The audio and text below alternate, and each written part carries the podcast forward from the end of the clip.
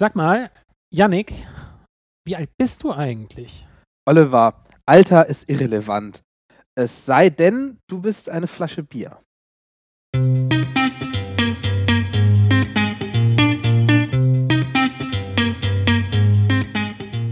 Willkommen zu Craft Beer und Friends, dem Podcast rund um Biere und Bierherstellung abseits des Mainstreams mit Yannick und Oliver. Seid gegrüßt zu Episode Nummer 33 zu Craft Beer and Friends. Ich bin Oliver. Und ich bin Yannick. Äh, eine Schnapszahl haben wir jetzt. Schnapszahl, sehr gut, 33. Ja. Massenweise Episoden. Und das passt, weil unser Thema ist heute äh, altes Bier. Altes Bier. Über 30 Jahre altes Bier, Bierraritäten.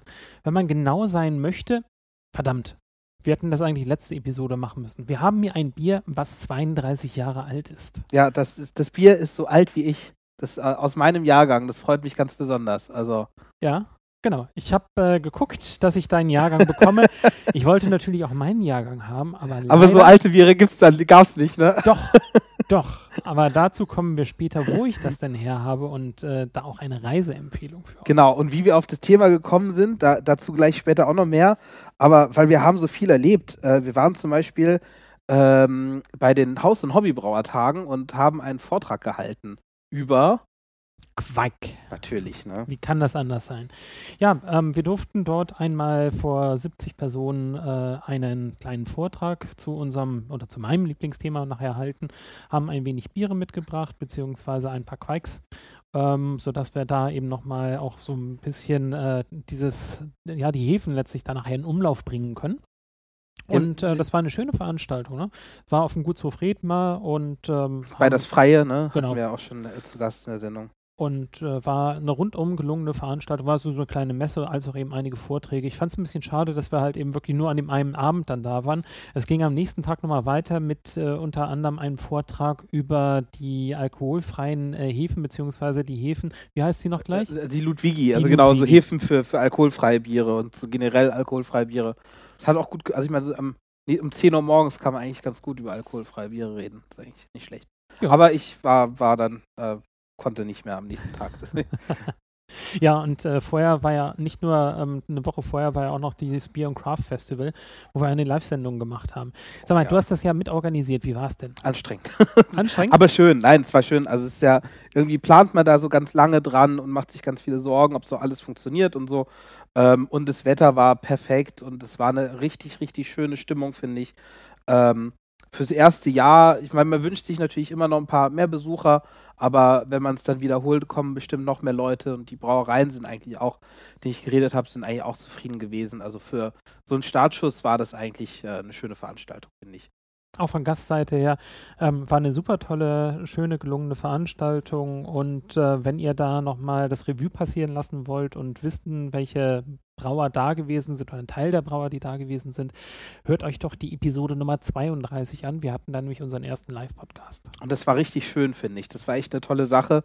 Ähm, ihr könnt uns ja mal schreiben, was ihr, was ihr von der Folge haltet und ob ihr euch wünschen würdet, dass wir, dass wir zukünftig ö- öfter mal vor Publikum aufnehmen. Also ähm, ich fand es war irgendwie schön. War auch schön irgendwie, man, man konnte da immer die Biere ins Publikum reichen.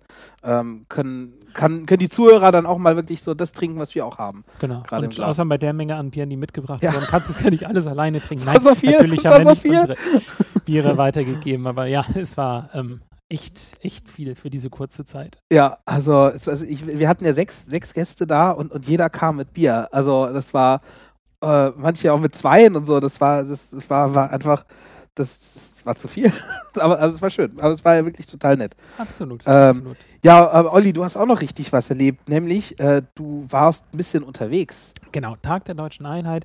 Ich hatte schon am Wochenende vorher das Wetter weiter betrachtet und irgendwie war es für Donnerstag, Freitag, Samstag so echt richtig eklig angesagt. Also Regen und so weiter. Und ähm, so war dann eben Donnerstagmorgen und ich gucke nochmal in, das- in die Wetter-App und habe mir gedacht, huh, also über Belgien, diese Schauer sind eigentlich die ganze Zeit nicht unbedingt da, sondern nur ab und an zwischendrin. Und so hatten wir schnell die Sachen zusammengepackt und sind äh, Richtung Belgien rübergefahren. Auf dem Weg haben wir noch schnell ein Hotel in Antwerpen gebucht. Und äh, so bin ich zurück ins Disneyland, äh, nach Disneyland gefahren. Das so nenne ich ja immer Belgien, weil die ja so wunderschön viele verschiedene Biere haben. Bier Disneyland. Und ähm, ja, also wir waren da unter anderem in Antwerpen, wir waren auch in Gent. Und ähm, es war echt eine ne schöne Geschichte. Also insgesamt muss ich zugeben, ich weiß nicht, ob du die Städte kennst, aber Gent, ähm, also ich war in Brügge, ich war jetzt in Antwerpen und ich war in Gent. Und ich muss immer noch zugeben, von der Stadt her, ähm, Brügge ist äh, wirklich eine super tolle Stadt und äh, für mich eben bisher das Highlight äh, in Belgien. Danach kommt eben Gent. Ähm, und äh, ist auch eben so eine schöne alte Stadt mit einer schönen Fußgängerzone, also auch ganz gemütlich. Und dann kommt Antwerpen, wo die Fußgängerzone gefühlt ein bisschen versteckter ist und eben einfach insgesamt sehr viel, Verkehr ist. Und, und so als Bierstadt, welche ist so die beste von den vier? Das ist äh, wahnsinnig äh, schwierig zu sagen. Ähm, und zwar deshalb, wir hatten ja nun wirklich relativ wenig Zeit. Ähm, in Antwerpen selbst gibt es eigentlich von den Brauereien her, wo man hingehen kann, erstmal De König.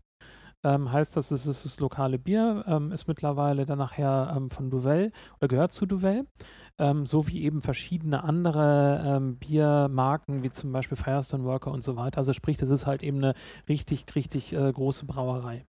Und ähm, wir hatten da eine Führung durchgemacht und diese Führung, naja, also sie hat sich eben an Ansteiger da nachher wieder mit gewendet. Ähm, insbesondere ist es eine, eine Self-Guided-Tour. Also du also man läuft da einfach nur durch, oder? Du läufst durch, genau. Aber auch wirklich durch die Brauerei, Media oder? Ja, ähm, du hast erstmal ein bisschen Media-Installation, da musst du vorbei, da kriegst du die Geschichte erzählt. Und dann haben sie oben drüber über die Brau Brauerei letztlich eben einen Gang äh, gemacht, äh, sodass man rechts und links da nachher eben rausgucken kann und äh, die Brauerei letztlich sieht. Ähm, es ist ganz nett, aber ähm, es ist doch schon ein bisschen besser, wenn man einen Guide hat und äh, der ein bisschen mehr über die Biere, über die ganzen Details erzählt. Ja, und wenn man so wirklich durchs Sudhaus läuft und das alles anfassen kann und also. Ja, also von daher, uns hat es da ehrlich gesagt bei Der König nicht so ganz gefallen. Ähm, aber da ist man ja jeder, jeder ist da individuell und äh, wir das war eigentlich auch unsere, unsere zweite Brauerei, oder zweite Wahlbrauerei eigentlich. Ähm, es gibt eine Grutbrauerei in ähm, Gent und äh, die Führung an dem Tag war leider ein bisschen zu spät am Abend. Insofern, das wäre eigentlich meine, meine, mein Wunsch gewesen, diese Grutbrauerei mir anzuschauen und mal eben zu verstehen, was Grut ist, beziehungsweise wie Grut verarbeitet wird. Aber nun gut.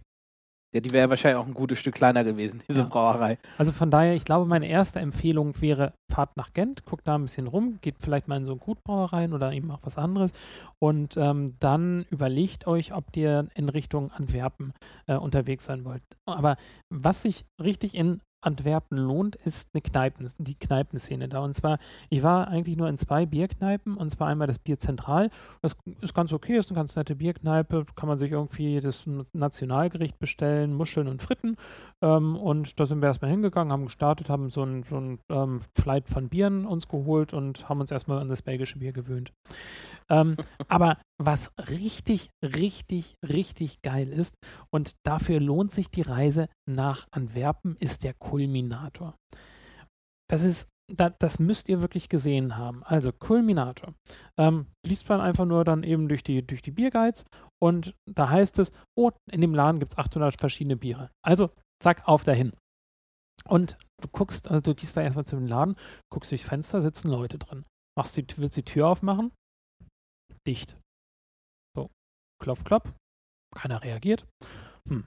Sind wir also erstmal wieder ein paar Schritte zurückgegangen, haben uns gedacht, ach ja, ist jetzt bestimmt schon zu und die dürften gerade mal austrinken. Sind ein paar andere, die nachher eben vor der Tür stehen und auch dasselbe, äh, klopf, klopf. Hm, nee, nix. Ähm, und dann haben sie angefangen zu klingeln. Und äh, dann ging die Tür auf, haben ein bisschen da ihm gequatscht und wir nur, oh, da kommt man rein, sind drin reingegangen und wir dann nur hinterher. Und dann ging es weiter mit, ähm, oh, no, no, no, no, you need to go back, you need to ring, otherwise my husband is going to get mad. Also mein, mein Mann wird äh, ansonsten böse und erwartet, dass er eben klingeln.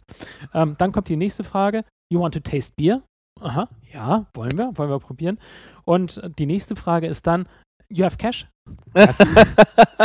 und dann kommt man so in eine, in eine richtig coole schrullig eingestellte, eingerichtete Kneipe, also so mit, mit äh, Kuckucksuhr da nachher an den Wänden, alles dichtgestellt. Dann ist dann irgendwie der, der Schreibtisch dann von dem Mann da. Die beiden sind halt über 70, die haben den Laden schon über 45 Jahre.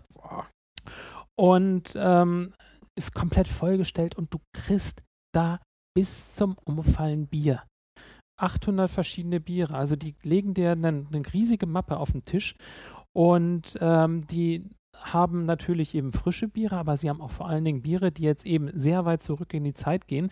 Und unter anderem habe ich da eben dieses Bier von 1978 mitgenommen. 87. Also 87, genau. Machst du mich 78 hätte, ich gerne, als ich bin. 78 hätte ich gerne gehabt. Ja. Ähm, das war leider schon aus, das eine. Ähm, aber die haben wirklich ähm, Biere, die die 45 Jahre dann nachher zurückgehen. Und wer richtig Bock hat, Geld auszugeben, kann da bis zu 300 Euro dann nachher für eine Flasche Bier, Wahnsinn. ja, okay, eine Magnumflasche lassen. Aber ähm, bis Was, was, weißt Preis. du noch, was das war jetzt? so? Also für, für, für 300 Euro? Da muss ich nochmal Ja, okay. nachgucken. Also, Aber ich finde, irgendwie ist das okay, ne? 300 Euro für so eine, für, ist ja eine große Flasche und greift, das Ja. geht eigentlich. Also wenn man von Champagner ist, äh, irgendwie. Ja. Und das, Also der, der Laden hat uns wirklich so gut gefallen, ähm, dass wir am nächsten Abend dann noch mehr hingegangen ist und diesmal hat mir dann nachher der Mann aufgemacht. Und ähm, dann wieder, ähm, hey, what do you want? um, we'd like to drink beer. We went here also yesterday, so Ja. we, we loved it here. No. You drank beer yesterday? No, no. You can't drink beer here. Also du kannst hier nicht Bier trinken. Uh, what else can I do then here? So yesterday I was there and it was amazing. Ja. No, you can't drink beer here. Uh, what else? Well, you need to taste beer. Und ich okay. hatte echt schon Angst, dass ich da irgendwie nicht reinkam an den Abend. Also super toll, super interessant und äh, echt nettes, niedliches Ehepaar. Und wenn ihr mal was richtig Besonderes erleben wollt mit einer super tollen Bierauswahl, geht dahin. Also wir hatten da teilweise Wahnsinn. Gruppen, Ja. äh, die sich dann Biere bestellt haben, von wegen, was weiß ich, zum Beispiel von äh, La Chouffe unterschiedliche Jahrgänge und die dann nachher von Jahrgang zu Jahrgang verglichen haben und geguckt haben, wie sich das Bier dann weiterentwickelt. Und das in der Regel halt eben auch einfach für ein relativ schmal, schmales Geld. Also die Biere, die wir jetzt eben heute haben, das zum Beispiel von 1987, das hat jetzt eben 12 Euro gekostet. Geht eigentlich, ja. Ähm, das andere, was wir jetzt eben hier haben, ähm, das Castell Bier, ähm, was von 2003 ist, das zum Beispiel hat 4 Euro gekostet. Von daher, es muss nicht unbedingt teuer sein und ich bin gespannt, was uns da erwartet und ich äh, hoffe mal, dass Wahnsinn. es sehr, sehr interessant Ja, wird. total. Und ähm, also ich habe ich hab von dem Laden bis jetzt auch nur gehört und auch Leute haben wirklich so ähnliche Geschichten gehabt, dass das mal wirklich fast schon gar nicht reingekommen ist. Schon Total witzig. Ähm, ja, und so, so eine Vertikale von, also ne, von Ja. einer Schuhvertikale oder eine auch Wallvertikale finde ich auch total spannend. Also Ja, ich bin sehr, sehr, sehr gespannt auf die Biere. Ich meine, die, die lächeln hier so, ne, 2003, 1987. Teilweise, also wir hatten da, saßen dann eben gemütlich am Tisch mit anderen Leuten und teilweise kamen die aus Korea und sind extra dann nachher eben nach Antwerpen für diesen Laden Ja. gefahren. Ja, kann also, ich mir vorstellen, dass sich das lohnt. mich, mich würde wirklich interessieren, also wenn ihr, liebe Hörer, ähm, auch andere Läden in dieser Art und Weise kennt, mich würde es wirklich interessieren, ob davon noch ein paar mehr da sind. Also Klingt schon relativ einzigartig, aber ja, schreibt es uns mal in die Kommentare oder schickt äh, per E-Mail. Gut, und ähm, dann von Antwerpen bist du dann weitergefahren, oder? Genau, von Antwerpen ging es dann äh, zurück und zwar wollte ich eigentlich zu meiner Lieblingsbrauerei. Dazu dann mehr. Ähm, Wolltest, dem, du zu, wolltest du zu Warsteiner? Natürlich, ich Ja. wollte wieder zurück zu. Nein. Ähm, ich wollte, ich habe ja verschiedene Lieblingsbrauereien und nachher wollte ich dann zu Ölche. Aber auf dem Weg hatte ich mir gedacht, ähm, ich gehe mal kurz eine Runde tanken, da kommen wir nicht ganz hin. Und ähm, sind wir rausgefahren und äh, nachdem wir getankt haben, haben wir gesehen, hm, Zundert ist gar nicht so weit entfernt, also 10 Kilometer. Und äh, wer die Folge über die Trappistenbiere vielleicht, oder die zwei Folgen über die Trappistenbiere gehört hat, ähm, der weiß, dass eben Zundert unter anderem ein Trappistenkloster ist. Und so sind wir darüber gefahren und haben festgestellt, dass wir zu früh da sind. also kamen wir nicht in den Shop rein. Aber das war gar kein Problem. Wir haben also nochmal geguckt ähm, und haben uns gedacht, auch wir müssen eigentlich nicht nur belgische Biere hier mitbringen, sondern wir können auch mal ein paar holländische Biere äh, ähm, mitbringen. Und dann haben wir geguckt, wo ist denn der nächste Bottle Shop in der Nähe und äh, da sind wir zu Bier und Borrels nach Breda gefahren, also 10 Kilometer etwa von Zundert entfernt. Und da hat uns der liebe Hans durch seinen Laden ein bisschen weitergeführt. Und äh, wer da ist, in der Nähe von, von Breda, ähm, wo übrigens auch die Frontalbrauerei herkommt, Die kenne ich gar nicht. die kennst du nicht. Nee. da müssen wir ganz dringend, da hast du Bildungsbedarf. Na gut, Das ist eine super tolle Brauerei. Aber nichtsdestotrotz, also der Laden ist super toll, es ist wirklich wie Disneyland und ich habe gelernt, dass es da eben auch einen belgischen, äh, einen, niederländischen Bierstil gibt, äh, der sich Keut nennt. Kennst du den? ähm, ja, das kenne ich. Äh, Habe ich schon von gehört, aber habe ich noch nie getrunken. Ja, soll ein Bier sein mit Hafer und Grut. Und äh, natürlich habe ich davon ein paar eingepackt. Ich glaube, wir haben jetzt so oft äh, Grut erwähnt, sollten wir vielleicht mal erwähnen, was Grut ist. Also im Prinzip eine Gewürzmischung.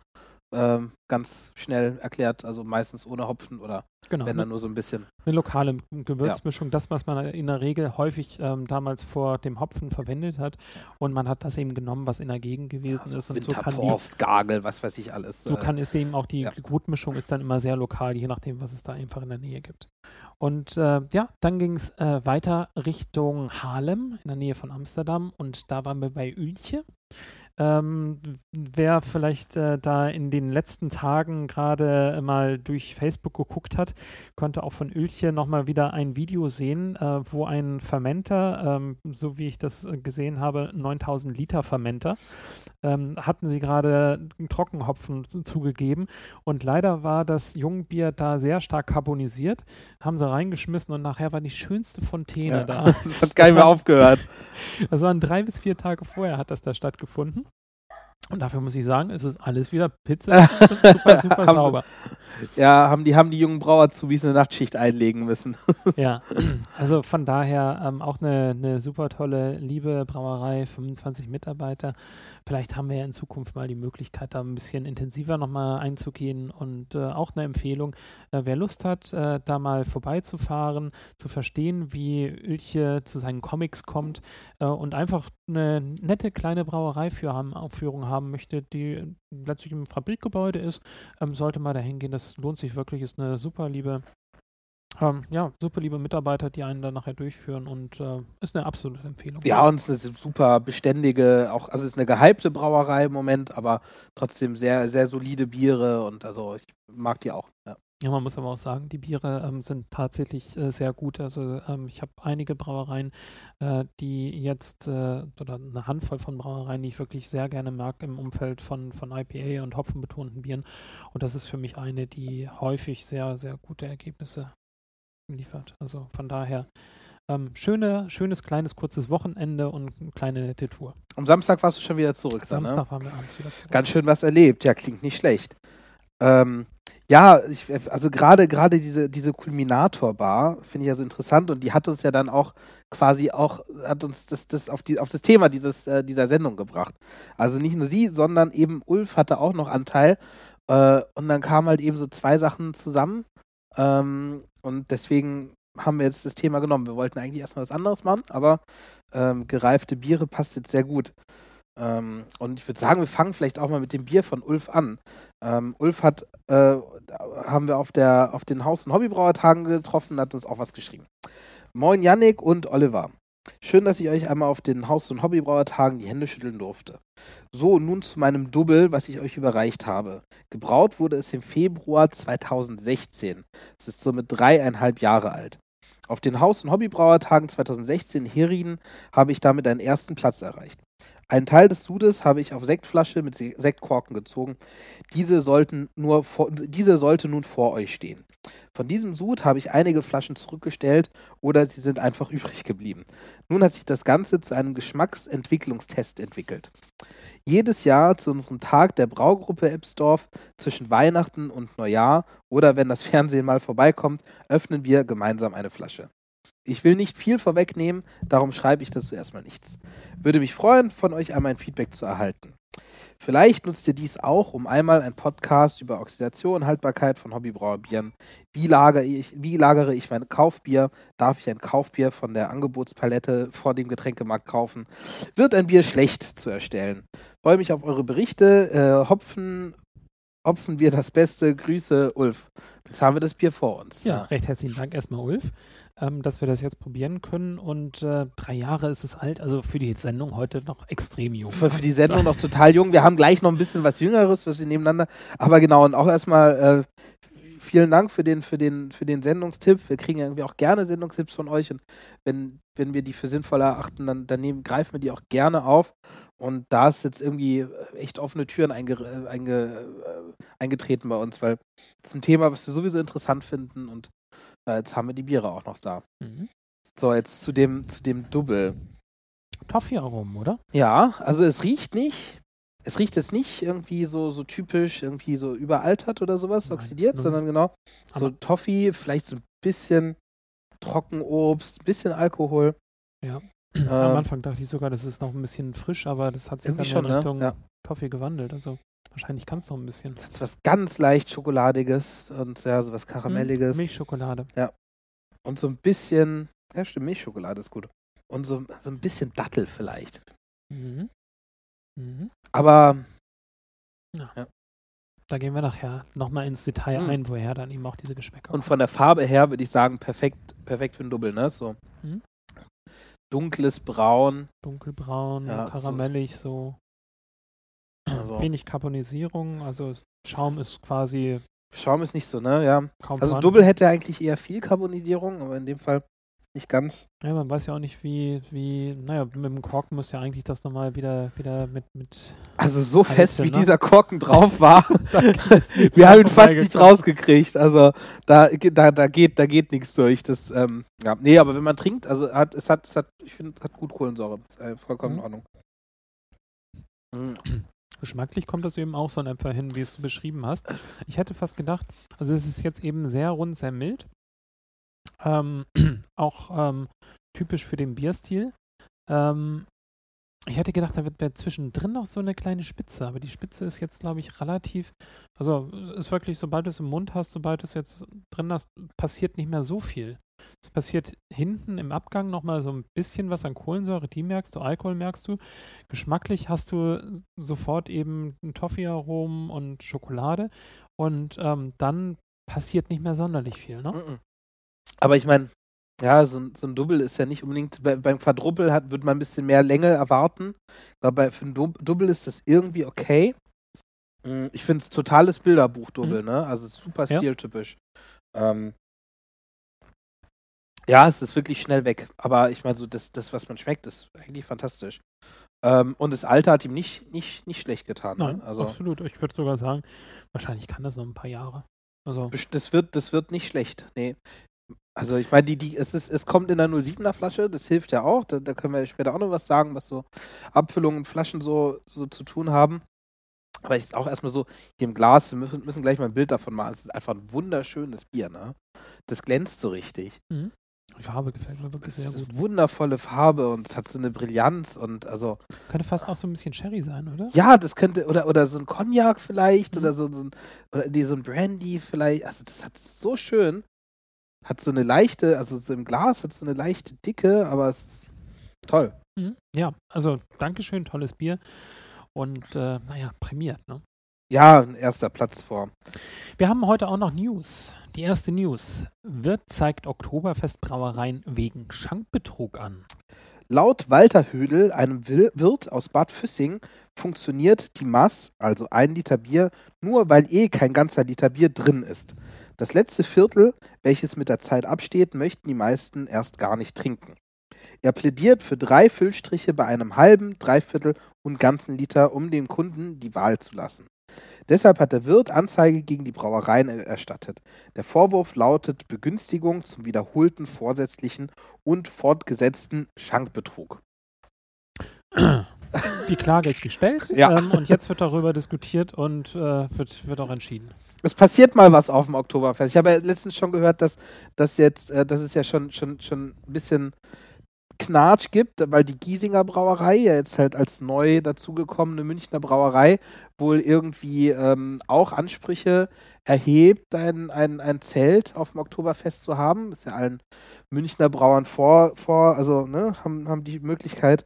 Und da stellen sich wohl die Alten quer und jetzt kein Bier mehr aus der Mass. Also Ja, also wobei das sind ja eigentlich zwei, zwei Themen, die da jetzt. ja, ja, natürlich. Also von, von äh, der Menge an Bier, die ausgeschenkt werden sollte, äh, wo der Kunde die Wahl haben sollte, wenn sie wahrscheinlich eben auch die, Brau oder die, die Aussteller dann eben sagen, hey, nimmst halt einen Weizen, das ist halt nur ein halber Liter. Und Aber gibt es im, im, Festzelt, im Festzelt kriegst du keinen Weizen, oder? Ich glaube nicht. Ich äh, war das letzte Mal, ehrlich gesagt, vor mehr als zehn Jahren. Ja, ja, dem nee, ich glaube, im. Zelt gibt es nur, ah, ich habe auch keine Meinst Ahnung, ne? aber ich glaube, im, im Zelt gibt es nur Mass, ja, gibt es nur Festbier. Okay. Das Weizenbier gibt es dann nur draußen in den Biergärten. Man muss halt Champagner trinken. Ne? Das ich ja beieinander. Ja, so, Bier das geht dann auch aus dem, Champagner, aus dem ne? Maßkrug, das ist, da ist nicht so. Na, da gibt es keinen Maß. Ja. Da gibt es ja halt nur die Flasche 075. Ne? Da hast du ja die Entscheidung. Na, Stimmt, ja, das passt dann ja gar nicht rein. Dann, ist, dann hast du ja schon die Dreiviertelmaß. Also beim Champagner ist die Frage, stellt sich die Frage. Ja, aber in der Tat, gut. also wenn, wenn äh, ich da keine Möglichkeit habe, mal ein halbes äh, Bier zu, zu bestellen, stellt sich dann tatsächlich die Frage, sollte der Kunde nicht die Möglichkeit haben?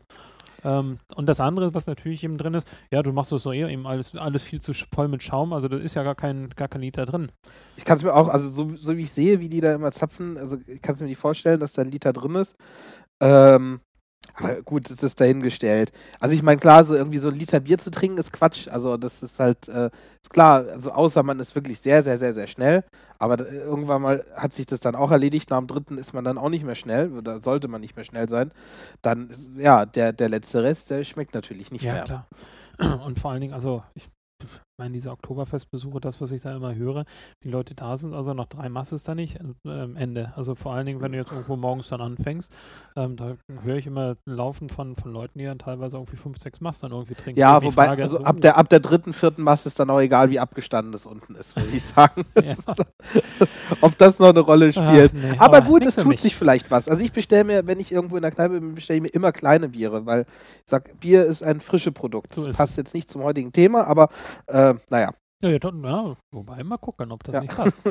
Brennendes Auto erfolgreich mit Bier gelöscht. Nachdem er erkannte, dass Flammen aus dem, äh, dem Motorraum schlugen, hat ein Mann auf der Autobahn im unterfränkischen Kreis Aschaffenburg den Brand erfolgreich mit einigen Bierflaschen aus seinem Auto gelöscht und damit laut Polizei Schlimmeres vermieden. Die Feuerwehr musste nicht mehr eingreifen. Nein, nicht den Feuerlöscher zu Hause lassen, bitte. Den Feuerlöscher weiter im Auto mitführen. Ja, da sieht man doch mal, wie vielseitig, was für ein vielseitiges Getränk Bier ist. Ja, ich glaube, irgendwie kann man das unkommentiert stehen lassen, Ja, oder? das, wir haben Sommerloch, Olli. Ach so, äh, nee, Sommerloch haben wir Nee, haben wir eigentlich gar nicht Nee, mehr. nicht. Aber wir haben die neue News. Helles bundesweit auf dem Siegeszug. Nach dem Pilz ist das Helle mittlerweile laut einer Marktforscheranalyse der beliebteste Bierstil in Deutschland. Knapp 2,1 Millionen Hektoliter Helles haben die Konsumenten in der ersten Jahreshälfte im Einzelhandel und Getränken, Getränkemärkten gekauft. Das sind knapp 4% mehr als im Vorjahreszeitraum. Auf den weiteren Plätzen folgen Biermixgetränke, Weizen, alkoholfreies Bier und Export. Da würde ich ganz gerne nochmal die Aufschlüsselung zwischen Norddeutschland und Süddeutschland sehen. Ja, das ist ja jetzt der, der bundesweite Vergleich. Genau. Also genau, also in Bayern ist klar, ist Helles natürlich wichtiger Richtig. als Pilz. Ähm, ich habe hab jetzt die Zahlen nur so ungefähr im Kopf, aber äh, der bundesweit sind glaube ich so 50 Prozent äh, wird Pilz verkauft. Äh, und dann die anderen so ungefähr alle bei 10 Prozent. Also Helles irgendwie so bei 9,7 und dann äh, die Biermixgetränke ein bisschen drunter und dann noch Weizen. Äh, aber immerhin, also man sieht ja auch immer mehr, also immer mehr Brauereien machen ein Helles, also auch norddeutsche Brauereien, ne? Äh, hier in Hannover, die Gilde Brauerei macht ja jetzt auch ein helles. Ja, also ich glaube tatsächlich, hier ist Nachholbedarf, aber ich würde auch vermuten, dass wahrscheinlich ein Großteil des Konsums einfach aus dem Süden von Deutschland ist, wo man dann halt eben auch das Ganze wieder als Mass bestellt. Und äh, von daher glaube ich, das wirkt halt sehr stark auf diesen Bierstil. Plus eben, dass jetzt eben äh, der Norden nochmal langsam aber sicher feststellt, oh, das ist noch was anderes neben dem Pilz. Ja, schau doch mal, wie in den, in den Kiosken oder in Spätkauf, äh, Spätis, wie viel, wie viel Augustiner da steht. Zwischen, also wirklich überall Augustiner und Tegernseer. Also ich glaube, das, ähm, das läuft schon ganz gut. Was ist denn das? Ein Startup möchte Deutschlands erstes Zero-Waste-Bier brauen. Das Start-up Knerz möchte mit Brotresten aus Biobäckereien, die sonst im Müll landen würden, Bier produzieren. Das zunächst lokale Projekt sammelt inzwischen per Crowdfunding nach Geld, um die ersten Chargen Helles bei einer größeren Brauerei brauen zu lassen. Das gesammelte, aussortierte Brot wird getrocknet und zerkleinert und ersetzt bis zu einem Drittel des notwendigen Malzes. In jeder Flasche Bier soll mindestens eine gerettete Scheibe Brot enthalten sein. Hm. Also mich würden dann mal die Produkte interessieren, die rauskommen, insbesondere in einer konsistenten Qualität. Ja, also ich glaube, da muss man, also entweder, ja, vielleicht stimmt, mal, mal, mal bleibt mehr Schwarzbrot übrig, mal mehr äh, Weizenbrot. Kann auch spannend sein, aber ich glaube, da muss man sehr kreativ sein. Ich hätte fast vermutet, dass es vielleicht nochmal für Brot äh, jetzt nochmal andere Verwendungen gibt, die, die auch gut geeignet sind, was weiß ich, zum Aber, Beispiel also, Tiere oder Ja, klar.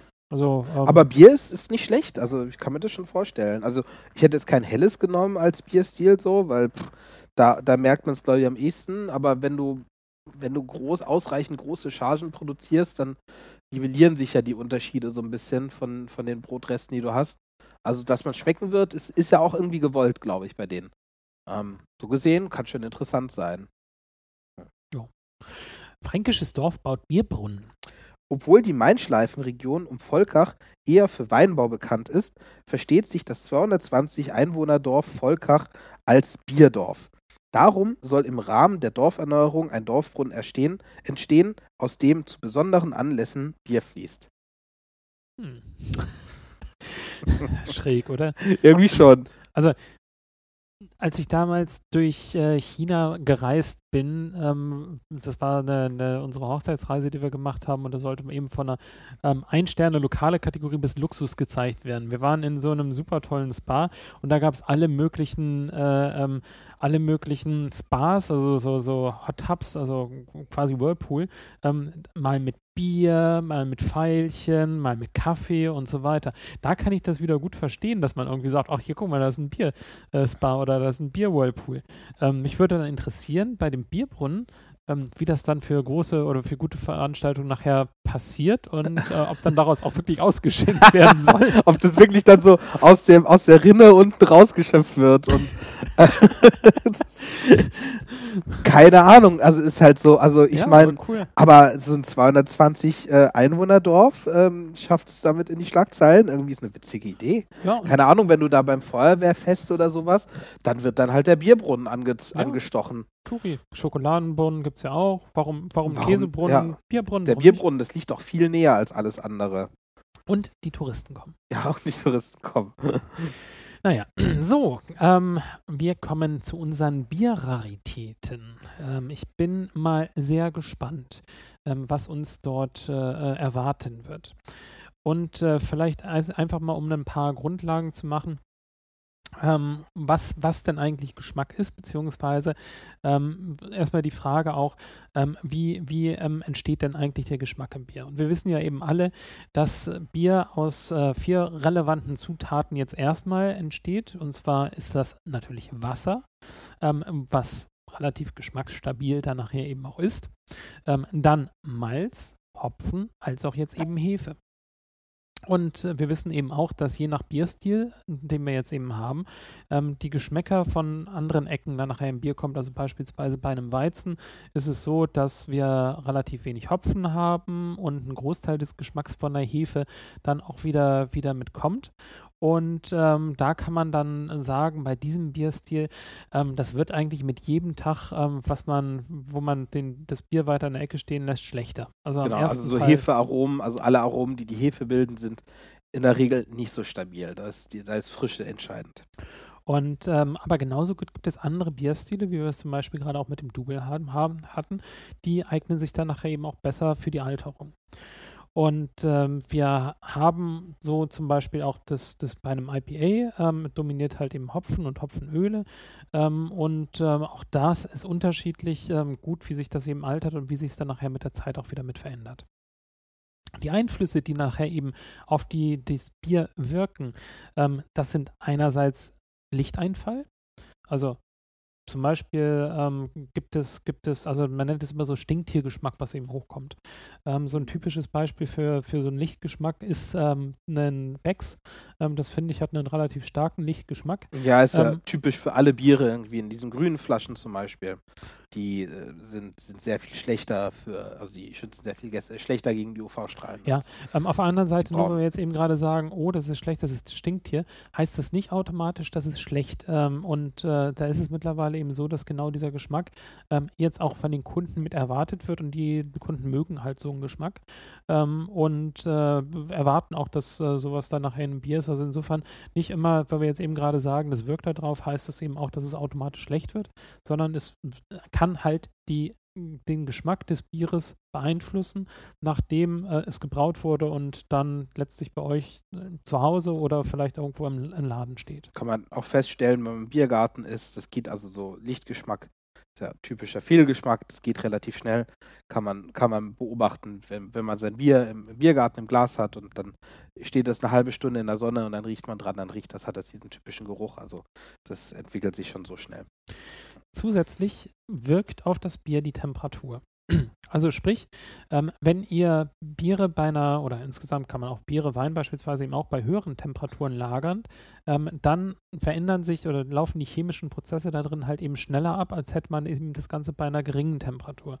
Von daher kann man immer empfehlen, dass Biere kalt gelagert werden sollten, um jetzt, äh, oder wenn man eben nicht wirklich eine, eine schnelle Alterung erzwingen möchte. Genau, weil da kommen wir jetzt zu unserem nächsten Thema, nämlich äh, Sauerstoff. Belastung, also Oxidation.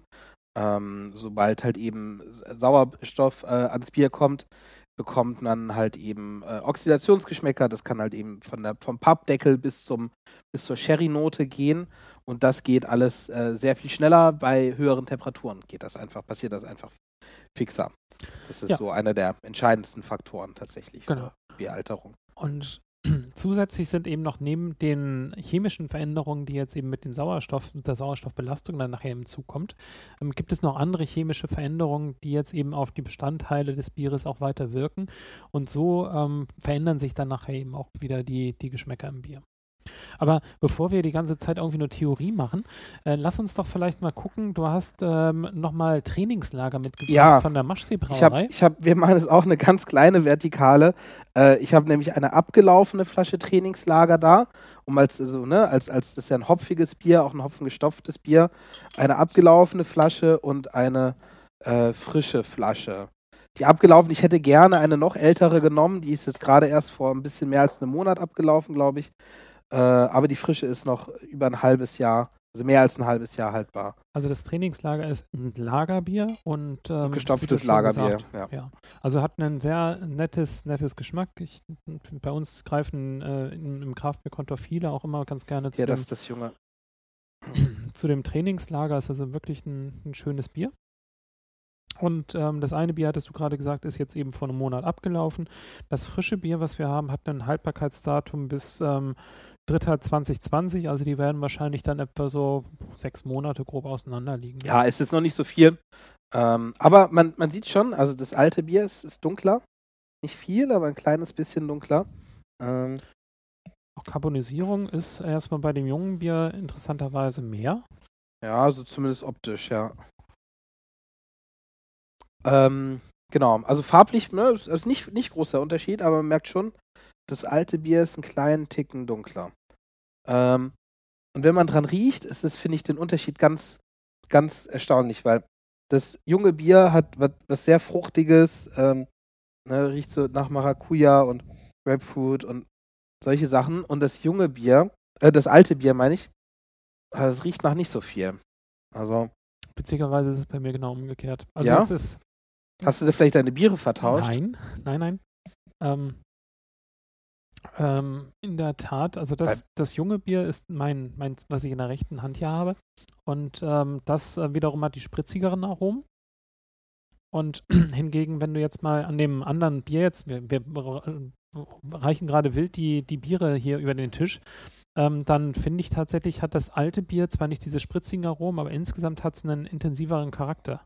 Aber es hat doch keine Fruchtigkeit, finde ich. Das, hat, das riecht nach ganz vielen Sachen, aber irgendwie nicht, nicht so stark fruchtig wie das andere. Nein, nein, das habe ich auch nicht gesagt. Ja. Also es ist nicht, dass es eben stark fruchtig ist, aber es hat einen intensiveren Geschm äh, Geruch. Geruch. Ja, ja, es, ja. Es, äh, aber diese, diese Spritzigkeit eben, genau ja. dieser. Ich finde halt den Geruch äh, weniger angenehm bei dem, bei dem alten. Das ist halt, weiß ich nicht, so äh, muffig, bisschen. Äh, weiß ich gar nicht. Auch da ist, ist wieder Unterschied. Also mir gefällt ehrlich gesagt das ältere jetzt gerade vom Geruch her besser. Mhm. Ich habe so ein bisschen das Gefühl, das frische, so einen leichten, leichten Käsearoma. Ich hoffe, Kolja äh, verzeiht mir das jetzt gerade. Ich hoffe, Kolja hört nicht zu. Echt? Weil ich finde das Junge riecht für mich schön. So, also nach, nach also frischem auch ganz, ganz leichtes. Ja. Also wir, wir halten jetzt ja beide nebeneinander und Geschmäcker sind ja unterschiedlich. Ja, ja, das stimmt, auf jeden Fall.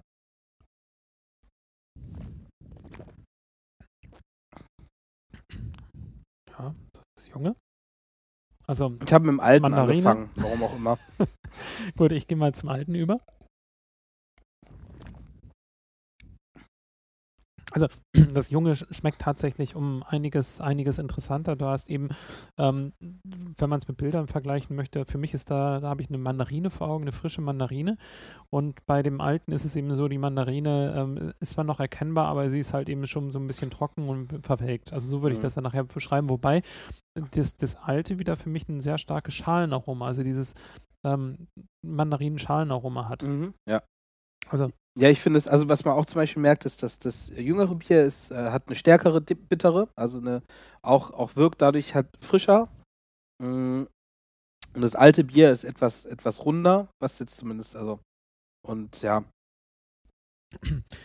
Also in der, in der Regel, ähm, wenn jetzt so ein Bier altert, dann hat man in der Regel eine bittere, die abnimmt. Also das Ja. liegt ja eben daran, ähm, die Hopfen, die haben jetzt eben ihre, ihre ähm, Säuren, die eben abgegeben werden.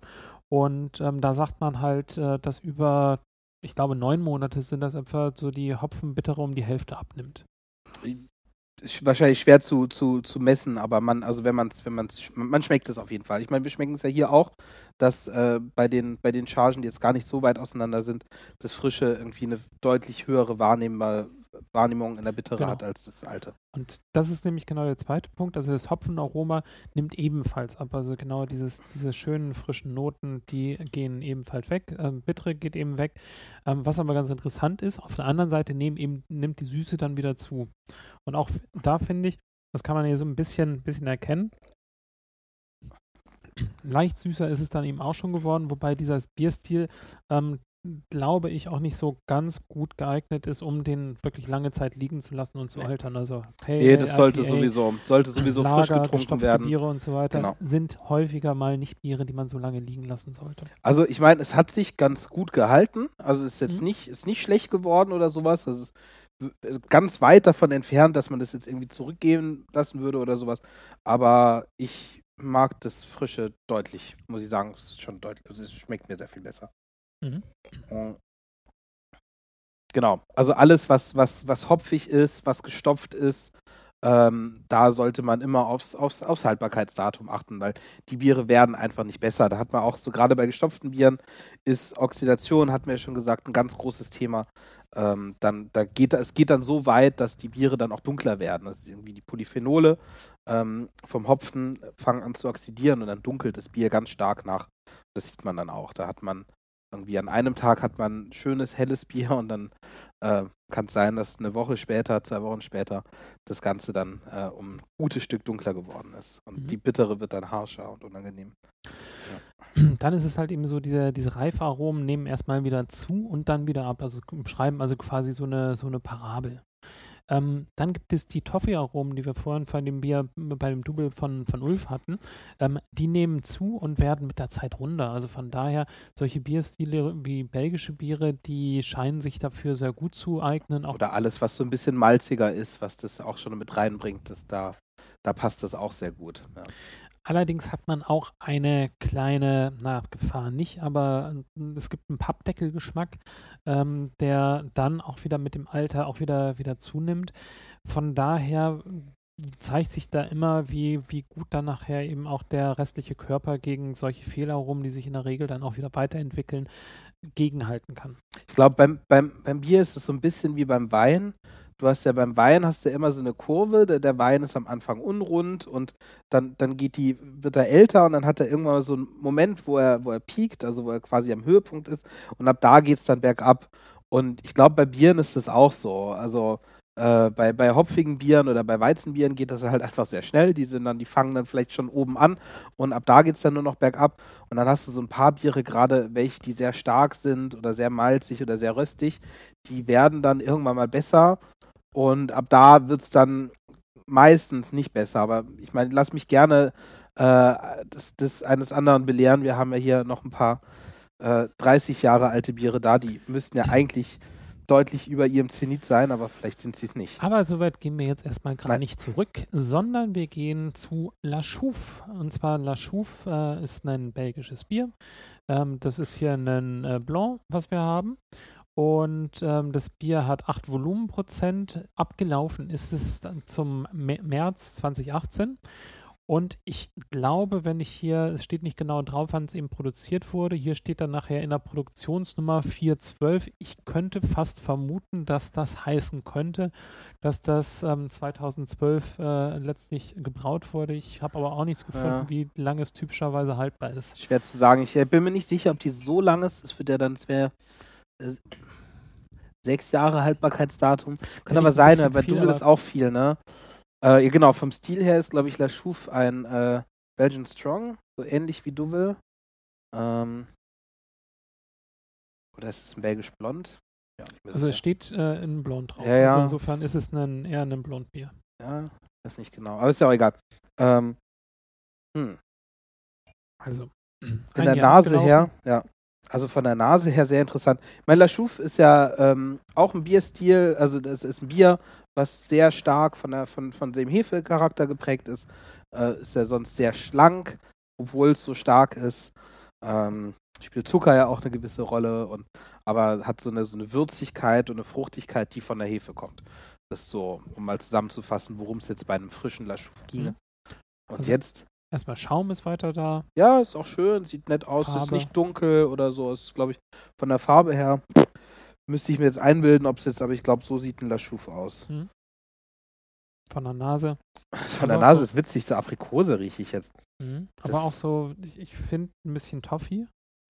Echt? Also, hm? ja, okay. Ich vielleicht, aber ich finde halt, das, das äh, hat so eine witzige Mischung, weil ich rieche halt so eine Aprikose und ähm, also so, was ist das, Marzipan oder Teig?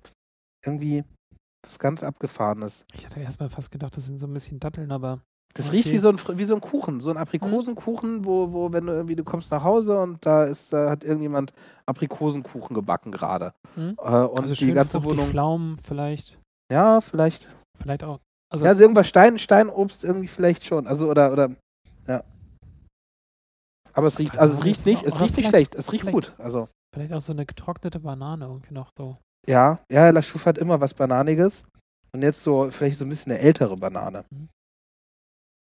Mm, Nicht unangenehm, es riecht Mhm. eigentlich sogar ziemlich gut. Ja. Also, sehr komplex. Honig. Honig. Honig, Honig ist gut, ja. Mhm. Also von daher würde ich äh, jetzt äh, nicht Ich- ich hab dem jetzt mal einen Schluck genommen. Mhm. Es hat so eine, hat so eine ganz leichte Säure, also oder es hat so eine Frische durch die Säure, ähm, was dem Bier ganz gut steht für das Alter. Mhm. Ist nicht schlecht. Es prickelt, aber auf der anderen Seite, ähm, also geschmacklich finde ich es find ich soweit okay. Von der Nase her hätte ich mir noch ein bisschen mehr erhofft. Hm. Was man hier bei dem Bier hat, es fängt an, langsam ein bisschen dünner zu schmecken. Ja, stimmt. Also das, das ist auch etwas, was jetzt eben da während der Alterung passiert. Ähm, die äh, chemischen äh, äh, Zersetzungen äh, gehen weiter. Vielleicht ist einem der Hefe, die auch nochmal ein bisschen weiter dann nachher auch knabbert.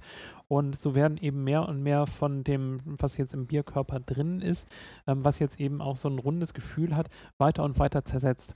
Wobei man sagen muss, La Chouffe ist jetzt sonst auch nicht unbedingt so, also ich finde es nicht so das vollmundigste Bier, sondern hat für mich immer auch ein bisschen was Schlankes, trotz des Alkohols. Ähm, aber total, du hast recht, es hat wirklich so sehr spritzig oder sehr, sehr schlank irgendwie. Aber auf jeden Fall nicht schlecht. Das ist nicht schlecht geworden, nee. Und also. Das wird nachher ja eben noch relativ extrem. Also beim La Chouffe ähm, ist meines Wissens mindestens eine Hefe dann nachher auch wieder mit im Einsatz. Ähm, wenn man zum Beispiel dann nachher sowas hätte wie einen, Quark beispielsweise, wo Mischhefen dann nachher oder unterschiedliche Hefekulturen da sind, ähm, vielleicht dann nachher eben auch irgendwelche Lactobacillen, also irgendwelches, äh, was jetzt eben ein Bier sauer machen kann oder Brettanomyces, was das Bier eher trocken macht, ähm, dann können die natürlich eben in der Flasche noch weiter arbeiten und sie verändern dieses Bier sehr stark. Das ist jetzt eben hier nicht der Fall. Nee, also bei La Chouffe ist jetzt, soweit ich weiß, auch nicht pasteurisiert in der Flasche und man hat einen Hefebodensatz und, und den kann man auch, der ist auch noch lebendig und sowas. Das, das schützt die, die, das Bier und es sorgt dafür, dass es sich weiterentwickelt, aber es ist quasi dieser eine Hefestamm nur drin und der hat im Prinzip seine Arbeit schon verrichtet und der legt sich jetzt höchstens noch schlafen, aber der legt dann nicht los. Und bei anderen, glaube, das perfekte Beispiel für ein Flaschenbier, was sich immer weiterentwickelt, ist so Orval. Hatten wir ja schon bei den, äh, bei den Trappisten. Äh, wenn man da ein Orval hat, was jetzt zehn Jahre alt ist, also merkt man dann, hat es auch einfach tausend, also hat es sehr viel mehr Kohlensäure als ein junges, weil die, das, das Brettanomyces, die Brettanomyces, die da drin ist, immer, immer weiterarbeiten. Mhm. Was aber tatsächlich dann nachher wieder ein Problem sein kann, ähm, insbesondere auch für den Hobbybereich, ist das ganze Thema Sauerstoff. Ja. Und ähm, vielleicht gehen wir da einfach mal so ein bisschen, bisschen tiefer drauf ein, warum äh, dann eigentlich Sauerstoff dann tatsächlich dann nachher so schwierig sein kann. Ähm, erstmal vielleicht, wo kann denn überall Sauerstoff in das Bier hinkommen? Und zwar gibt es da einerseits den sogenannten Heißbereich, also das, was jetzt eben passiert, während dann nachher die, die, äh, die Würze letztlich entsteht, beziehungsweise eben auch, wo die Würze dann nachher auch gekocht wird. Ähm, da kann schon ein Sauerstoffeintrag dann nachher in das Bier ähm, kommen. Im Hobbybrauerbereich ist es natürlich zwar auch schon relevant, aber insbesondere relevant ist nachher der sogenannte Kaltbereich. Ähm, also sprich, wenn die Würze eine kühlere Temperatur hat, kann mehr Sauerstoff dann nachher in dem Bier gelöst werden. Und zwar, ähm, wenn man das Ganze mal vergleicht, wenn man eine Würze hat, die 30 Grad, äh, die, die 20 Grad warm ist, dann kann diese Würze circa dreimal so viel Sauerstoff aufnehmen, wie eine Würze, die 80 Grad hätte gilt für alle Flüssigkeiten, genau. Ähm, dagegen wirkt allerdings noch, wenn man jetzt eine Hefe in die Würze packt, damit sie jetzt anfängt, dann nachher CO2 ähm, zu, zu produzieren, beziehungsweise Alkohol zu produzieren und dann nachher die Zucker dann nachher wegknaspert, ähm, dann ist es so, ähm, bevor die dort mit loslegt, die Zucker zu verarbeiten, geht die auch ganz gerne erstmal auf den Sauerstoff in der Würze zu. Das ist so ein Effekt, der jetzt eben äh, erstmal dagegen arbeitet und somit äh, dann eben auch den Sauerstoffeintrag aus der Würze dann nachher auch wieder äh, ähm, abmindern kann. Und deshalb machen viele Hobbybrauer das eben auch so, dass sie die Würze dann nachher reinplätschern lassen in den Gärbehälter, damit jetzt eben noch Sauerstoff eingetragen wird. Genau, generell würde man sowas ja auch, macht man auch in, in Brauereien, wird dann die die Würze belüftet, bevor die Hefe zukommt. Die Hefe braucht den Sauerstoff zur Vermehrung. Das ist ganz entscheidend. Aber äh, ab diesem Zeitpunkt, das ist eigentlich der einzige Zeitpunkt, äh, zu dem man irgendwie Sauerstoff im Bier haben möchte, ab diesem Zeitpunkt gilt das alles nicht mehr und da gilt es ganz entscheidend, den jeden Sauerstoffeintrag zu vermeiden. Möchte man, dass sein Bier möglichst stabil ist und möglichst lange gut schmeckt. Und manche Brauer gehen dann nachher immer so weit, dass sie versuchen, mit äh, zusätzlicher Gabe von weiteren Stoffen äh, gegenzuwirken, wie zum Beispiel Ascorbinsäure oder Schwefeldioxid. Bei Ascorbinsäure ist es eben so, ähm, dass es kontrovers diskutiert wird, ähm, ob das jetzt eben wirklich eine Vermeidung hat oder ob jetzt eher da, das da eben auch dazu führt, dass eben mehr Oxidation, mehr äh, Sauerstoff dann nachher in das Bier mit reingelangt. Ähm, da ist man sich nicht so ganz eins. Ähm, genau. In der Industrie wird also Ascorbinsäure oder Vitamin C, ne, ist dasselbe, ähm, wird oft halt eben als äh, Anti Antioxidationsmittel benutzt, aber die benutzen da sehr viel höhere Dosen, als es beim Bier überhaupt möglich wäre. Und in geringen Dosen fördert es wohl die Oxidation. Aber, und bei Schwefeldioxid, das ist eben auch sehr interessant, also bestimmte Hefen können auch genau diesen Schwefelstoff dann nachher auch wieder mit produzieren. Ähm, die ähm, zum Beispiel untergärige Hefen produzieren relativ gerne nachher eben solche, solche Schwefelverbindungen und das kann sich eben auch positiv auf die Oxidation auswirken. Kennt man vom Wein. Wein wird ja auch geschwefelt ähm, als Schutz vor Oxidation. Und das Interessante dabei ist, Sauerstoff als O2 ist eigentlich gar nicht schädlich. Ähm, das, was eben daraus passiert, ist, ähm, dass wenn jetzt eben Sauerstoff weiter sich anreichert, also wenn eben das Sauerstoff, das O2 ein zusätzliches Elektron enthält und dann ein Sauerstoffhyperperoxid wird, dann ist das jetzt eben etwas, ähm, was schwierig wird, weil es dann mit dem pH-Gehalt in der Würze zu Wasserstoffperoxid reagiert.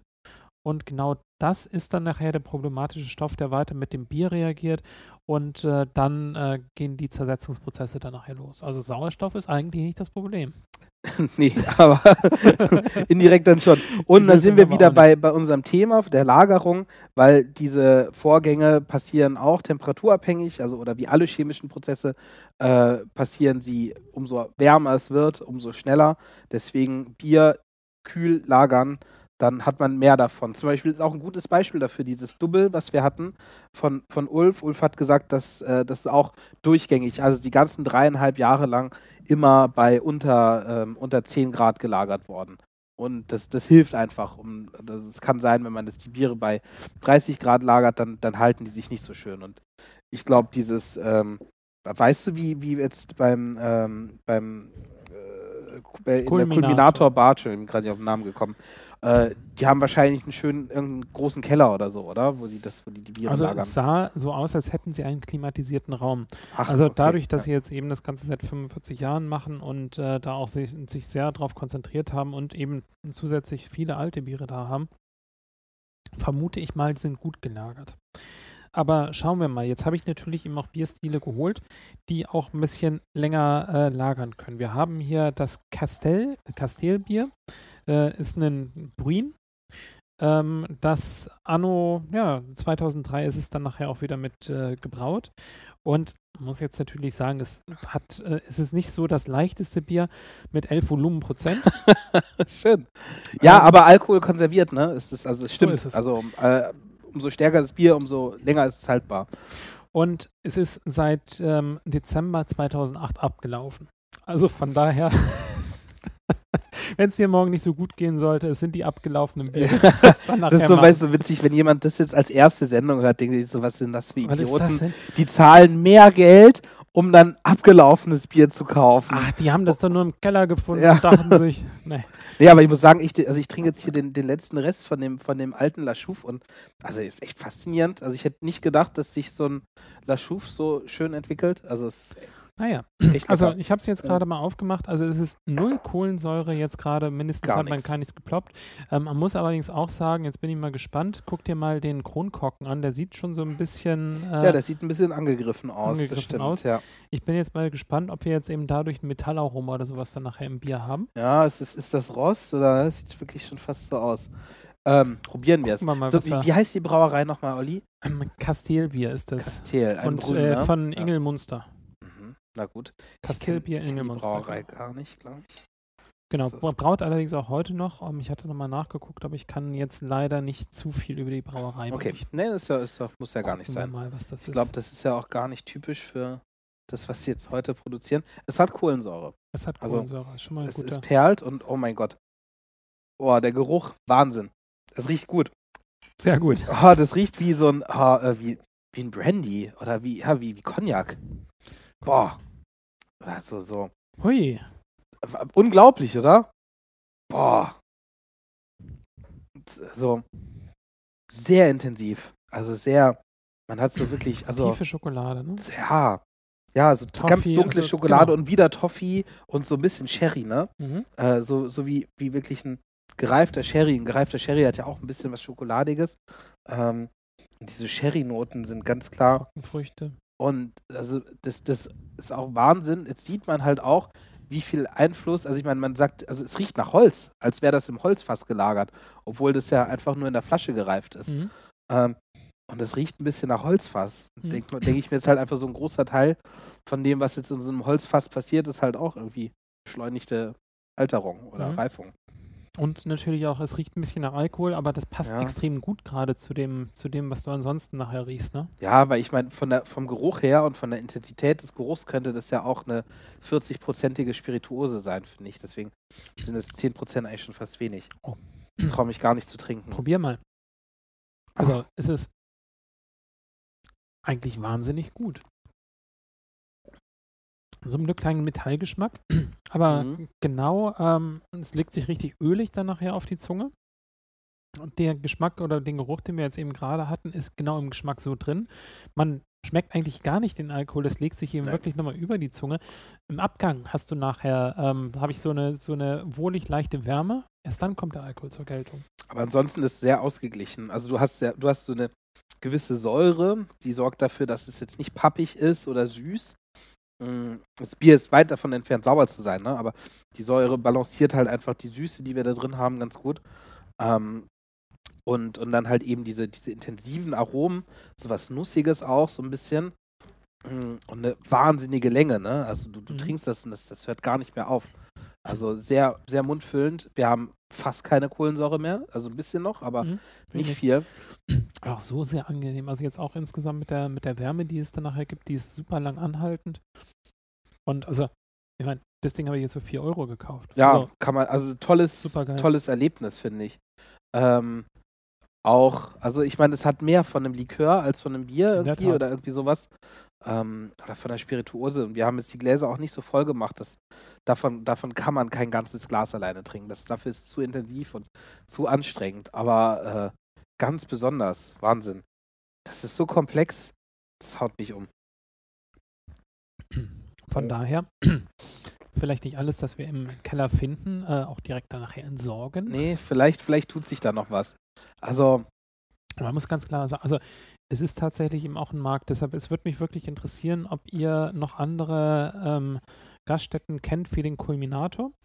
Ähm, bei denen ist es tatsächlich so, man kann verschiedene Biere und die verschiedenen Jahrgänge dann nachher kaufen.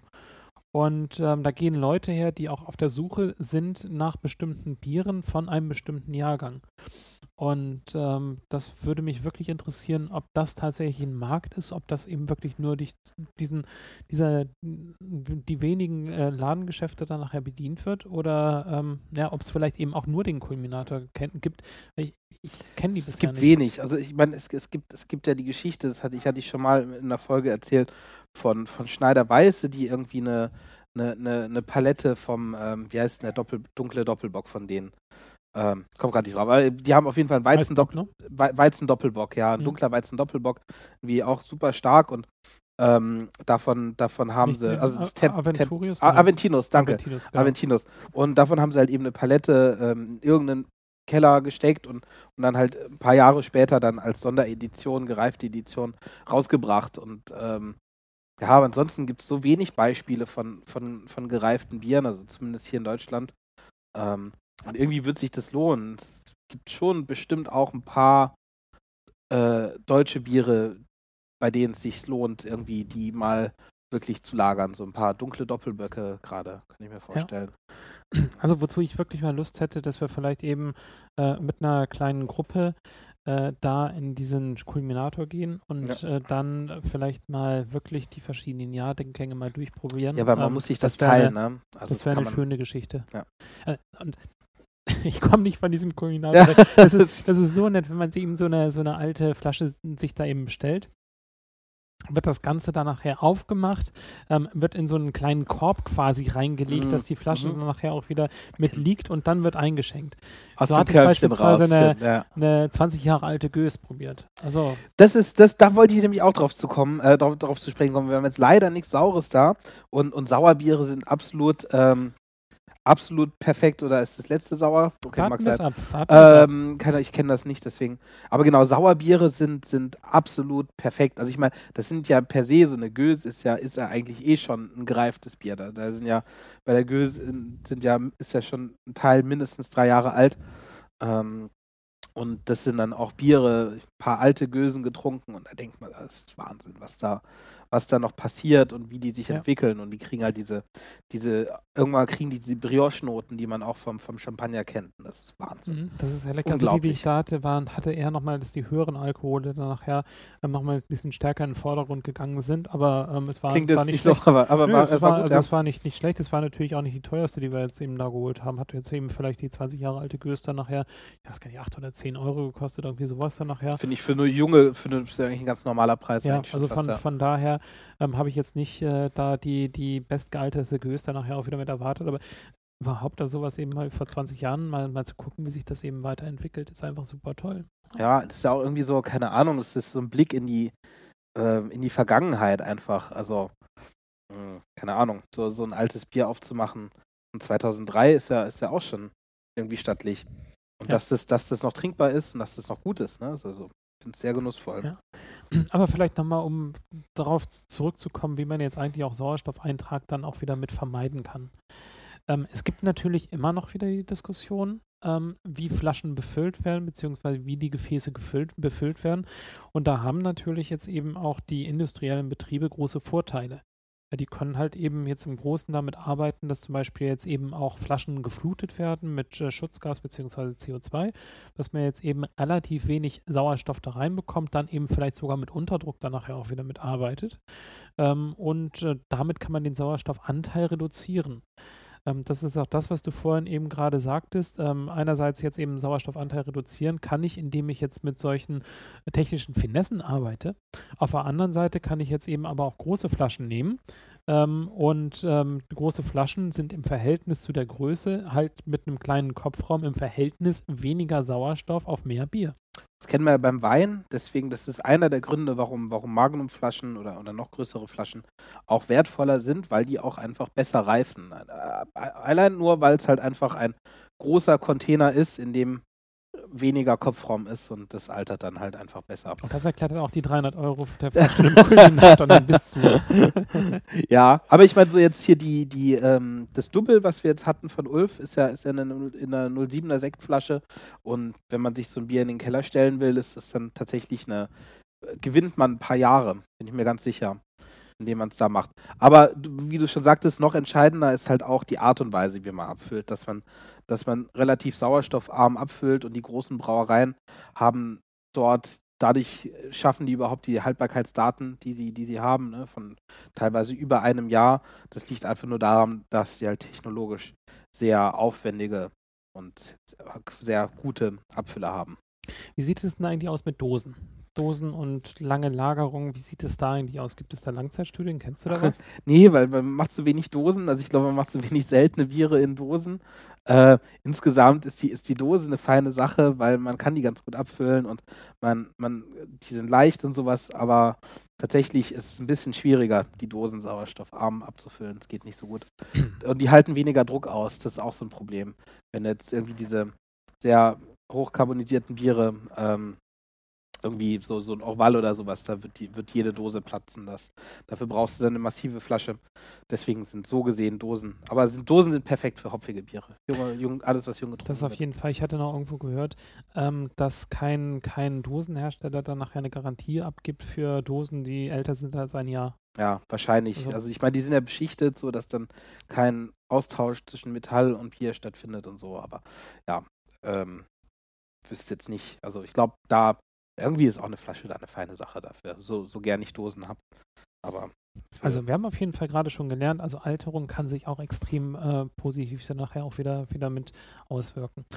Es ist sogar auch eben so rein, rein chemisch, ähm, dass höhere Alkohole, ähm, sogenannte Fuselalkohole, dann nachher zu Benzalaldehyd abgebaut werden und daraus entsteht dann tatsächlich eben auch dieses, dieses Toffee- oder Mandelaroma. Mandel ist ganz gut. Bei diesem Castell haben wir wirklich was Nussiges. Also ob es jetzt wirklich Mandel ist oder irgendwie Haselnuss oder sowas, aber irgendwie was Nussiges hat es schon. Wahnsinn. Und anderes Beispiel ist ähm, Phenole, also ähm, sowas wie zum Beispiel dann nachher im Weizen auch wieder mit vorhanden ist. Ähm, das wiederum soll, soll nach äh, Vanillin und äh, Acuzynol abgebaut werden. Also Vanillin kann ich zuordnen, Acuzynol fällt mir ein bisschen schwer. Aber auch da, ich, ich hatte ja mal ähm, von einem Bier berichtet, was war denn das? Das war ein Stout, ähm, auf den, das, was ich da machen wollte, ähm, da komme ich nochmal drauf mit Holzchips dann nachher äh, in getränkten Whisky bzw. Rum eingelegt, wo ich halt so eine Saisonhefe genommen habe ähm, und ich habe das nicht rausgekriegt. Und ich habe schon... Dieses Phenolische? Genau, oder das Phenolische. Dieses, okay, mhm. das Phenolische habe ich nicht rausbekommen. Das ist ein bisschen anstrengend manchmal, ja. Und äh, vielleicht hätte ich dann nachher wirklich mehr oder lange Zeit warten sollen, vielleicht eben auch das eben bei, bei, bei 50 Grad irgendwie eine gewisse Zeit dann nachher auch ähm, versucht zu halten, weil auch diese Temperatur, wie wir schon gesagt haben, die beschleunigt die, den Alterungsprozess. Also du, du hättest es gerne wärmer gelagert, um, um irgendwie die Phenole das, rauszubekommen, das, genau, dieses phenolische, also ja, ich glaube am effektivsten. Ich hat, hatte nämlich auch mal äh, Bier gebraut mit einer, mit einer sehr phenolischen Hefe. Also, wir sagen, das war, als es frisch war, das keiner, also das war einfach anstrengend, es ging nicht. Also man konnte es nicht trinken. Und inzwischen, das ist jetzt schon ich glaube, anderthalb Jahre, zwei Jahre her. Und inzwischen ist das total gut. Also das alles, alles ist immer noch, immer noch phenolisch, aber äh, jetzt zu einem Maß, wo man sich sagt, das ist eigentlich nett. Ähm, also kann man machen. Und die Ester, die sich dann weiter ähm, verarbeitet werden, die können dann nach getrockneten Früchten riechen. Genau, vielleicht nochmal kurz zur Erklärung. Phenole und Ester sind äh, Geschmacks, ähm, also quasi Geschmackskomponenten, die von der Hefe hauptsächlich äh, produziert werden oder genau, die sich dann halt eben über die Zeit über die Zeit äh, verändern. Wir sprechen ja von Fruchtestern, die können natürlich auch dann vom Hopfenkost kommen ähm, und phenolische Noten. Das kann dann vom Pflaster bis zur Nelke ähm, kann das dann alles alles sein. Und das sind dann natürlich alles alles äh, Geschmackskomponenten, die sich dann mit der Zeit verändern und zu was ganz anderem werden. Und dann wird es sehr komplex und sehr schön. Genau. Jetzt haben wir genügend Zeit äh, überbrückt, dass wir endlich an dein Bier kommen aus 1987. Willst du es aufmachen? Ich auch sehr gerne. Danke, Olli. Das, äh, also, wir haben hier ein äh, Öhrbier von der, der von den De Dolle Brauers aus Belgien. Das ist äh, sehr, sehr, sehr schönes Etikett, würde ich sagen. Ich meine, das ist ja auch vor, vor 30 Jahren andere Biere gemacht. Und ein Bier so alt wie ich. Also, Schnell auf, es steigt, es steigt, es steigt, es steigt, mach auf. so. Ah, es kommt noch raus. Kommt noch. Carbonisierung ist ja, da. es hat Kohlensäure. Ich bin jetzt unhöflich und schenke mir zuerst ein, aber es musste jetzt sein, weil sonst ich es nicht rausbekommen. Mm, Und es hat Bröckchen. ähm, Genau. Einmal das Glas. Nicht zu voll machen. Äh, Michaela, meine Frau, möchte auch noch was davon haben. genau. Wahnsinn. Gucken wir Ähm, mal. Also von der Farbe her, ähm, ja, was ist denn das? Ja, was ist das? Das ist total verwaschen, ne? Das ist sehr verwaschen, sehr äh, ein schlammiges, ein schlammiges Braun. Weiß ich nicht, es sieht nicht so Steht, schlimm aus, wie es steht jetzt gerade Alkoholgehalt drauf? Ja, sieben- 7,5 äh, Prozent Alkohol. Nee, äh, 10 Prozent Alkohol. Genau. Wahnsinn. Der- Der Kronkorken sieht äh, ähnlich, also, Also ähnlich auch. schlimm aus wie der andere, ja. Hm? Ähm, weiß ich, von der Farbe her könnte das ein bisschen was Weiniges hat es, mit, mit, mehr, mit mehr Trubstoffen. Ähm, Ui. und von der Nase, boah. Wein, oder? Ja, und auch unsere Gewürze, äh, finde ich auch. Also genau, Wein, also, ist auf jeden Fall so, so Rotwein und aber auch so Rotwein irgendwie so, trifft's, so ja. genau so Gewürznoten hat es, sowas. Das Auch ein bisschen Essig, ne? bisschen. ähm, ja, doch tatsächlich so ein bisschen, bisschen so eine. Äh, so, es gibt so diesen, diesen äh, Jerez-Essig, so, äh, so Sherry-Essig gibt Also so ich habe hab nochmal nachgeguckt bei, ähm, ich glaube, Rate Beer war das, ähm, ist eine Rezension, dass es das eben als süß, fruchtig, malz, ähm, sweet, bready, overall sweet äh, beschreibt, also süß und eben sehr fruchtig, Pflaumen, Banane vielleicht. Mhm. Brauner Zucker. Und äh, Pflaumenbrauner Zucker gehe ich mit einverstanden, finde ich, äh, hat es immer noch. in der Tat. Also, aber man muss schon sich das ähm, gut, gut reden. Ne? Also es ist schon eine saure Pflaume, die wir da haben. Oder so eine, Ja, so eine eingelegte Pflaume oder so ein Mhm. Pflaumenmus. So wirklich so eine, so, eine, so, eine, so, eine, so, eine, so eine eingekochte Pflaume. hm? Also ich finde, ich find, es riecht jetzt nicht schlecht auch, ne? Also es, Mhm. wir dürfen es jetzt. Ja. meine, man muss sich, muss sich vor Augen halten, das Ding ist jetzt mittlerweile 32 Jahre alt. Ja, also, was jetzt auch mal jetzt so gesprochen jetzt gar nicht mehr so alt ist, aber äh, nein, nee, nee, ist auf jeden Fall für mich Wahnsinn. das Weil heißt das so, als für einen Menschen ist das jetzt nicht. ja, du bist jung, Janik. Ja, ja. Ähm, Wahnsinn. Also Mhm. sehr, sehr komplex. Zeig nochmal den Kronkorken, wie sieht der aus? Ähm, das muss der hier gewesen sein. Der sieht von außen eigentlich schlimmer aus als von innen. Ja, innen ist es eigentlich, also von ja, also, also Gummi sieht nicht gut aus, aber aber ähm, ja, mal sehen. ja. Probieren Also wir's doch mal. 7,5% Alkohol hat das Ganze. Ähm, ja, nein, nein, nee, ich, nicht siebeneinhalb. Ich glaube, das ist die Zahl davor. Das werden eben, wir versuchen jetzt eben äh, Belgisch, äh, beziehungsweise dann eben Niederländisch. Niederländisch ist es, glaube ich, dann nachher zu. Nee, nee, aber ich glaube, ja, äh, Ich glaube Alkoholvolumen. 10, oder? 10 ist. Ja, vielleicht. ja, okay, keine Ahnung. Ja, es hat Alkohol. Also, Sauerbier. Ein bisschen. es hat Säure, ja. Aber ja, also das ist schon. Ich, ich sag mal, es ist, ähm, es hat Säure, aber es hat auch nochmal einen gewissen süßen Körper. Mhm. Und es ist so ein Spiel, was eben hin und her geht. Ähm, ich glaube, ich weiß nicht genau, ob das Saure jetzt wirklich dann nachher eben auch wieder mit, mit sein sollte. Ja, wahrscheinlich nicht.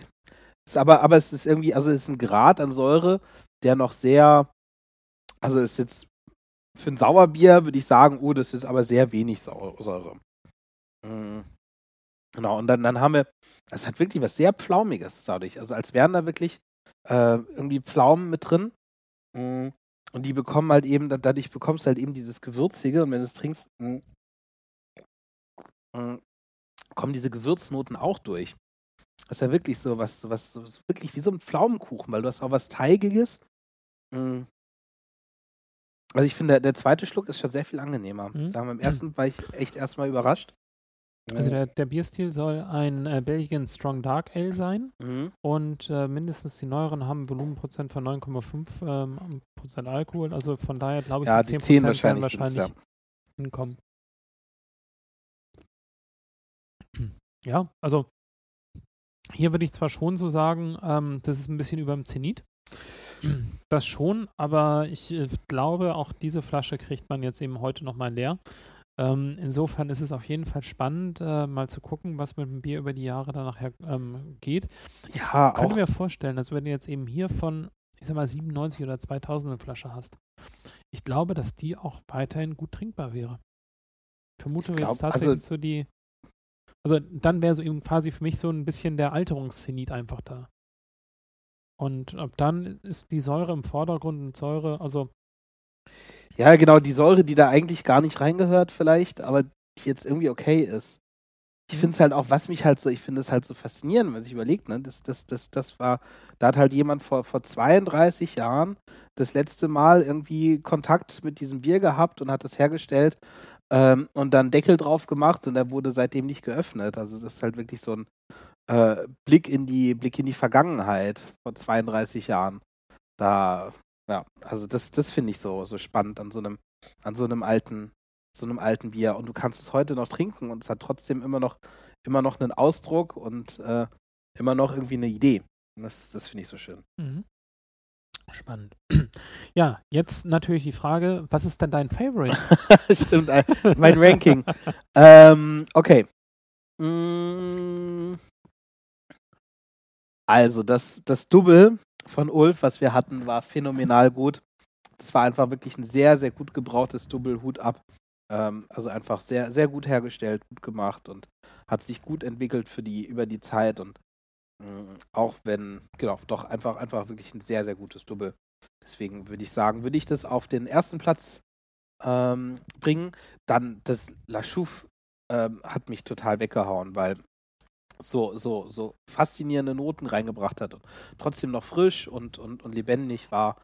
Ähm, ist dann für mich auf dem zweiten Platz. Dann ähm, das Kastelbier ganz dicht gefolgt, weil einfach diese, diese, diese Tiefe und diese, diese interessanten Noten. Ähm, dann kommt das äh, frische Trainingslager, super Bier, super schönes, hopfiges Bier.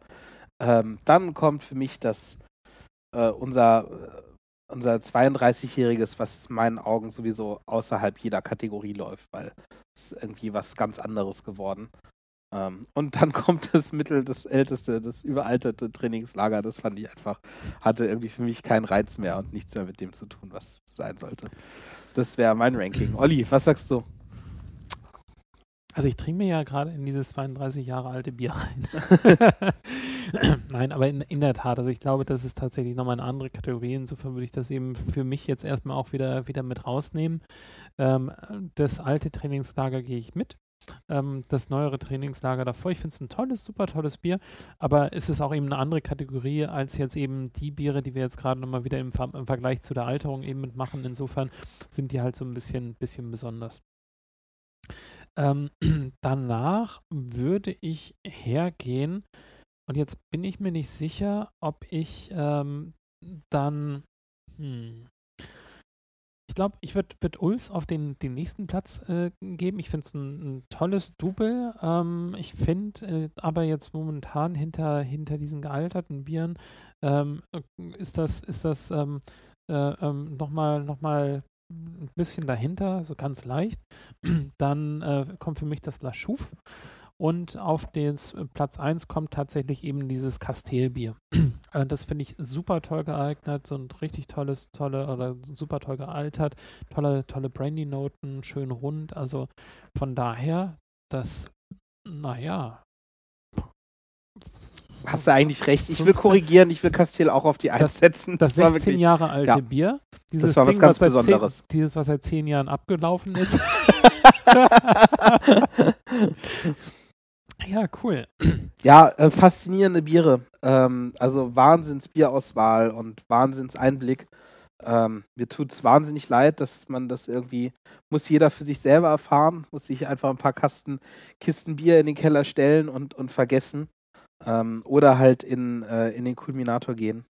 Um das, das auch zu erleben. Also Empfehlung habt ihr sicherlich mitbekommen. Insofern geht, geht dahin. Wir hatten noch mal eine, eine Frage an euch. Und zwar ist es natürlich eben so, dass dieser Podcast ähm, natürlich auch mit ein paar Kosten danach ja auch wieder mit sich kommt. Und wir überlegen äh, darüber ein bisschen nach, ähm, ob wir mindestens jetzt, also wir wollen damit kein, kein großes Geld verdienen, aber wir wollen mindestens eben unsere Kosten, die wir haben, damit wieder reinbekommen.